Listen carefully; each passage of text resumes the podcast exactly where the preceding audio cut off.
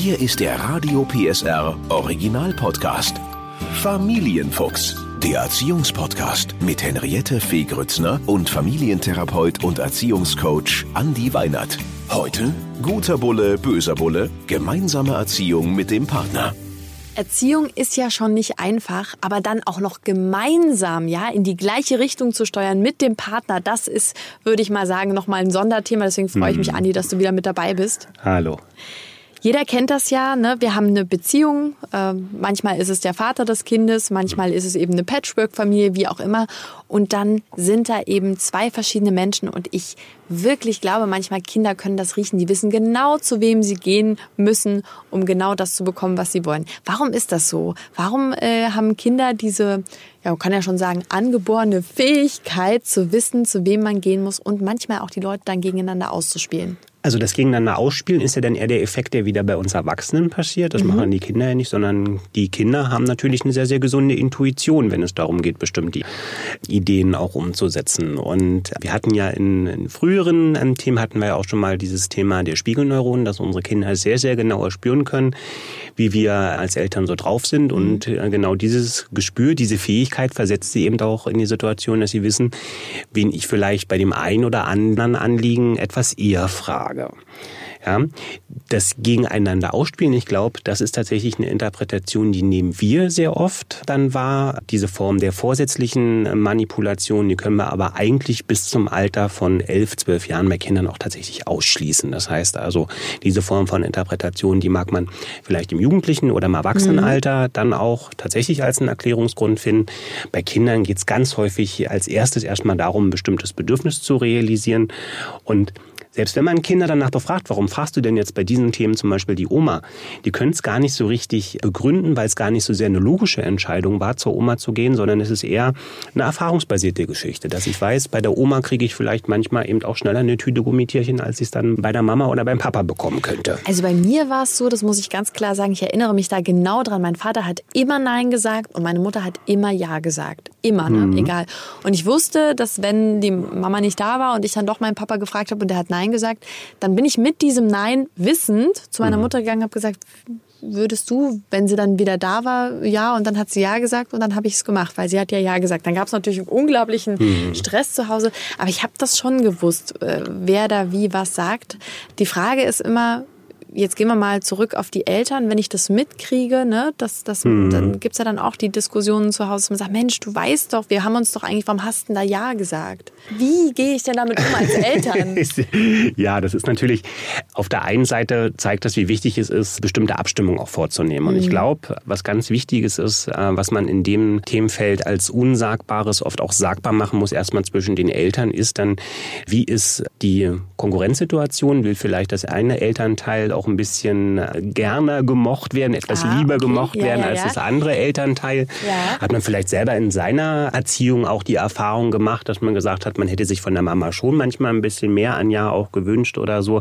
Das heißt also so eine, so eine Konkurrenzsituation, die dann vielleicht auch aber eher zwischen den Eltern dann irgendwie ähm, intuitiv entsteht ist schon wichtig, das zu besprechen. Was ich aber auch ganz wichtig finde, ist im Umgang mit den Wünschen des Kindes, dass beide Elternteile sich gestatten, dass sie auch ein Stück weit nachlässig sein dürfen. Mhm. Ne? Also was ja ganz oft passiert ist, dass man dann so für sich eine sehr, sehr klare Regel so nimmt und sagt, ja, und das haben wir jetzt so besprochen mhm. und so mhm. wird das gemacht. Und dann kann das ja durchaus möglich sein, dass dann der andere, mit dem man diese feste Regel definiert hat, der hatte einen tollen Tag auf Arbeit, der war total entspannt und ist glücklich und hat vielleicht auch so, ein, so eine Grundvoraussetzung, dass er sagt, ach Mensch, ich bin heute so zufrieden mit all den Dingen, dass man vielleicht in der Situation selber dann noch aus, einer, aus einem wirklichen Wohlgefühl heraus auch sagt, mhm. so nee, ich gestatte das mein Kind jetzt mal. Mhm. So, das passiert dann und dann ist es ja auch irgendwie entschieden und damit ist es ja auch ein Stück weit dann passiert. Mhm. Und dann gibt's abends die Situation, dass man dann in die Aus Auswertung geht und dass dann auf einmal natürlich gesagt wird, wir hatten das als K-Regel definiert. Mhm.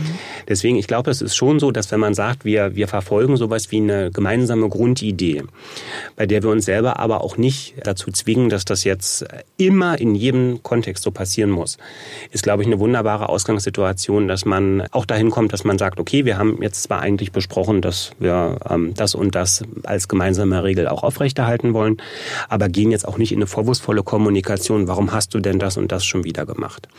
Und wenn man tatsächlich in eine Situation kommt, dass man dann sagt, warum hast du denn das und das wieder und mhm. schon wieder so mhm. entschieden, dann lohnt es sich tatsächlich auch mal gemeinsam darüber nachzudenken, haben wir eine gemeinsame Grundidee, gibt es eine gemeinsame Basis für diese Regel. Weil unter Umständen sagt der eine, er ist eher locker drauf mhm. und lässt sich mhm. dann von dem anderen immer so ein Stück weit dazu überzeugen, zu sagen, wir brauchen aber feste Regeln, wir brauchen mhm. ganz feste Strukturen, ist aber in seinem tiefsten Herzen da gar nicht authentisch dabei. Ja. Und wenn dann sozusagen der authentische Charakter, die authentische Idee, wie möchte ich das Kind erziehen, durchkommt, dann ist das eben unter Umständen sehr frei. Ja. ja, wenn der andere Partner dann wieder mit dabei ist, dann kriegt das unter Umständen wieder diesen Zugzwang. Mhm. Deswegen auch da wieder mein Plädoyer. Das ist gar nicht schlimm, wenn zwei Eltern auch etwas unterschiedliche Ideen davon haben, was gute Erziehung oder wirksame Erziehung ich, ich muss, muss dich ganz kurz unterbrechen, ja. weil das ist nämlich genau der Punkt. In meinem Kopf rattert das jetzt gerade und die Frage ist natürlich, ganz viele, die uns jetzt hören, denken so, oh Gott, ich habe mich mit meinem Partner noch nie hingesetzt und, und äh, mir jetzt so, wir haben das jetzt einfach irgendwie gemacht und das hat ganz gut funktioniert. Wir waren bei vielen Sachen einer Meinung, bei anderen Sachen nicht. Aber jetzt kommt der entscheidende Punkt, wenn ich merke, dass das ähm, komplett anders ist. Weil manchmal merkt man sowas ja tatsächlich erst, wenn das Kind geboren ist. Ja. ja. Ähm, das ist jetzt kein Trennungsgrund, oder? Nie, um Himmels Willen. Also, Gut, das nimmt jetzt das sollte man ganz sowieso, vielen den Stein vom Herzen. Das, das, sollte um Himmels Willen niemals ein Grund sein, um über eine Perspektive ähm, in der Beziehung nachzudenken, sondern eher, es sollte eher dir anders sein, zu sagen, hey, also wie bei so vielen Dingen haben wir ja von unseren Eltern viele Dinge gelernt, aber wir haben nie gelernt, über Erziehung zu sprechen. Mhm. Das heißt also, jeder von uns startet ins Erwachsenenleben und irgendwann auch in die Elternschaft, ohne genau zu wissen, Mensch, wie rede ich denn eigentlich über Erziehung? Erziehung. Mhm. Und genau das ist, glaube ich, eine tolle Lernaufgabe. Wie mache ich das denn? Wie rede ich denn über Erziehung? Setze ich mich abends zusammen auf die Couch und sage, sag mal, was ist dir wichtig, was ist mir wichtig? Wir machen eine Liste oder wie, wie, ja, wie geht's denn? Ich glaube, das klingt sehr durchorganisiert jetzt in meinem Kopf und ich glaube, so durchorganisiert und unsexy muss es gar nicht sein. Ich glaube, mhm. ein schöner Moment ist immer oder ein schöner Anlass ist immer, wenn man einen Rahmen für sich selber schafft, wo man vielleicht auch so das normale Umfeld einfach mal verlässt. Einfach sagt, wenn man sowieso einen gemeinsamen Spaziergang vielleicht mal ohne die Kinder Kinder nimmt mhm. und man merkt, man ist in einer entspannten Grundsituation, dass man genau dann sich auch mal vielleicht auch fragt, so Mensch, was ist denn dir wichtig? Oder man fängt auch an, dass man sagt, ich stelle irgendwie so ein bisschen fest, wir haben da so, was die Frequenz an Eis betrifft, für unser Kind haben wir durchaus unterschiedliche äh, Vorstellungen, was, was gut ist. So, ne? Ja, und ja. dass man da so einen Gesprächsöffner irgendwie macht und dass man, und ich glaube, das ist so das Wichtige, warum ich jetzt niemanden eine Liste oder einen Blog empfehlen würde. Ich glaube, die wirkliche Kraft in Erziehung kommt daher, wenn sich beide Eltern gestatten, authentisch in der Erziehung sein zu dürfen. Mhm. Und ich glaube, das eher zu fördern und dann manchmal auch damit zu leben, dass es unterschiedliche Ansichten gibt und mhm. dass das gar nicht schlimm sein muss, sondern dass das ein Kind in seiner Entwicklung auch bereichern kann. Dass ich sagen kann, okay, ich bin jetzt nicht dafür, dass es jeden Tag ein Eis gibt. Mein Partner, der findet das vielleicht gar nicht so schlimm. Das ist etwas, das, wenn man es in der Erziehung als ein, als ein kostbares Gut betrachtet, dem Kind auch die Möglichkeit gibt, Wahlfreiheit zu entwickeln ja, für sein eigenes zukünftiges Leben. Was passiert denn eigentlich in so einem Kind, wenn es merkt, das hat jetzt eine Frage gestellt und jetzt geht im Raum die große Diskussion los, weil Mama und Papa sind da überhaupt nicht einer Meinung? Das kann ganz unterschiedlich sein. Also ich wäre jetzt prinzipiell in der Antwort jetzt nicht so, dass ich sage, das darf niemals vor dem Kind ausgetragen werden. Mhm. Weil das Kind hat damit tatsächlich auch die Möglichkeit zu lernen, wie gehen wir denn in der Familie mit unterschiedlichen Meinungen, also damit auch mit Konflikten auch um. Und ne? ja, oh, ich hab, möchte ich so viel Fragen dazu. In meinem Kopf ist gerade, also zum Beispiel, wir nehmen mal die Situation Eis. Mhm. Ja, das Kind fragt, darf ich noch ein Eis? Stellt diese Frage in den Raum. Mhm. Die Mama sagt ja natürlich, der Papa sagt nein. Mhm. Du hattest heute schon eins. Ja. So. Jetzt ist da diese Frage im Raum, das Kind sagt gar nichts und guckt, naja, irgendeiner von beiden muss ja jetzt nachgeben. Was passiert? Also ich glaube, so ganz grundsätzlich für die Situation ist es erstmal sinnvoll, dass man nicht gleich in eine persönliche Auseinandersetzung als Eltern geht. Nein, ja, sondern dass man erstmal sagt, okay, wir haben jetzt hier eine unterschiedliche Meinung. Das mhm. ist, wir sagen in der Paartherapie, das ist Metakommunikation, die hilft immer erstmal weiter. Festzustellen, dass man unterschiedlicher Meinung ist und das Ganze laut zu sagen, hilft in der Regel schon erstmal die Situation ein bisschen runterzukochen, mhm. dass es nicht so mhm. schnell in so eine emotionalisierte Darstellung noch geht. Was ich für die Situation mit dem Eis, glaube ich, gar nicht so schlecht finden würde, wenn einer von den beiden Initiative ergreift und ein direktes Angebot macht. Und das also, Eis selber ist. Das kann man auch machen, aber was der Papa ja beispielsweise anbieten könnte, zu sagen, okay, für heute machen wir es tatsächlich so, dass du mit Mama entscheiden kannst, dass es noch ein Eis gibt. Beim nächsten Mal wäre es mir aber wichtig, dass wir sagen, wir haben eine Frequenz, das ist ein Eis am Tag, dass das genügt. So können wir damit alle zu dritt irgendwie leben. Ja, das, das wissen wir auch selber. In der Regel, wenn man so ein Angebot macht, dass man sagt, mir ist das selber gar nicht so wichtig und man trifft sich auf der Hälfte der Strecke, sagt das Kind unter Umständen dann auch auf einmal, nee, Papa, du hast ja recht, du hast schon Eis gegessen. Das stimmt, das passiert, ja. ja. Ne? Und wenn man dann einfach sagt, ich kann jetzt natürlich als Konfliktverhalten, kann ich sagen, ich möchte jetzt um jeden Preis, dass meine Meinung sich irgendwie durchgesetzt wird. Das kann ich probieren, aber das erzeugt ja in der Regel dann auch bei der Mutter, dann für unser Beispiel auch häufig die Situation, dass sie auch das Gefühl hat, sie muss es durchdrücken.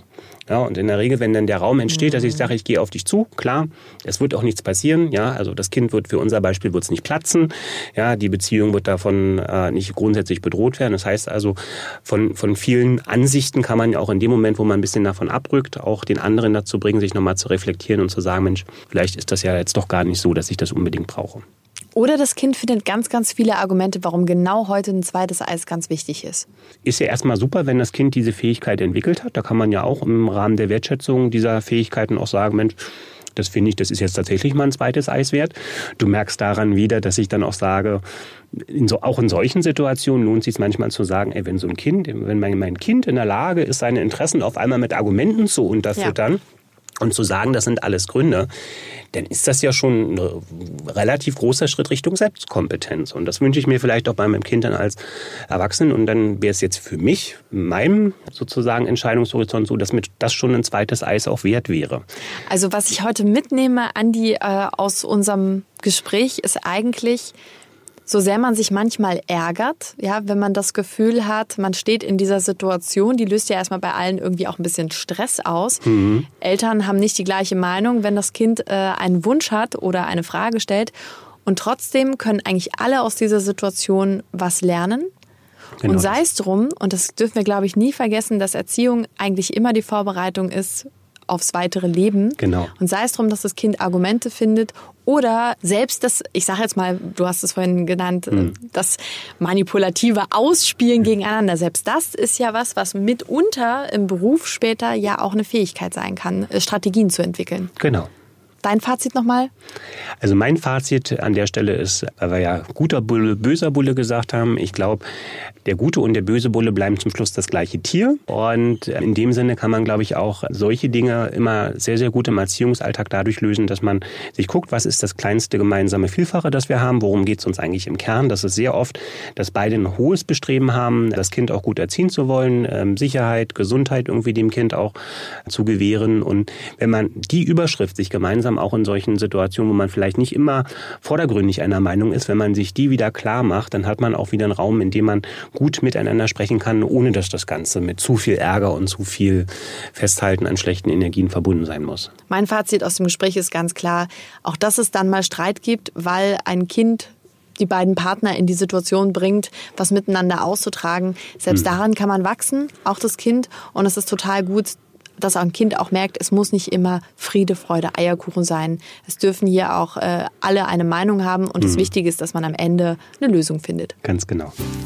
Der Podcast rund um Familie, Eltern, Kinder und Erziehung mit Familientherapeut und Erziehungscoach Andi Weinert. Alle Folgen hören Sie in der Mehr PSR App und überall, wo es Podcasts gibt. Familienfuchs, ein Radio PSR Original Podcast. Moderation Henriette Fee Grützner. Eine Produktion von Regiocast, deutsches Radiounternehmen.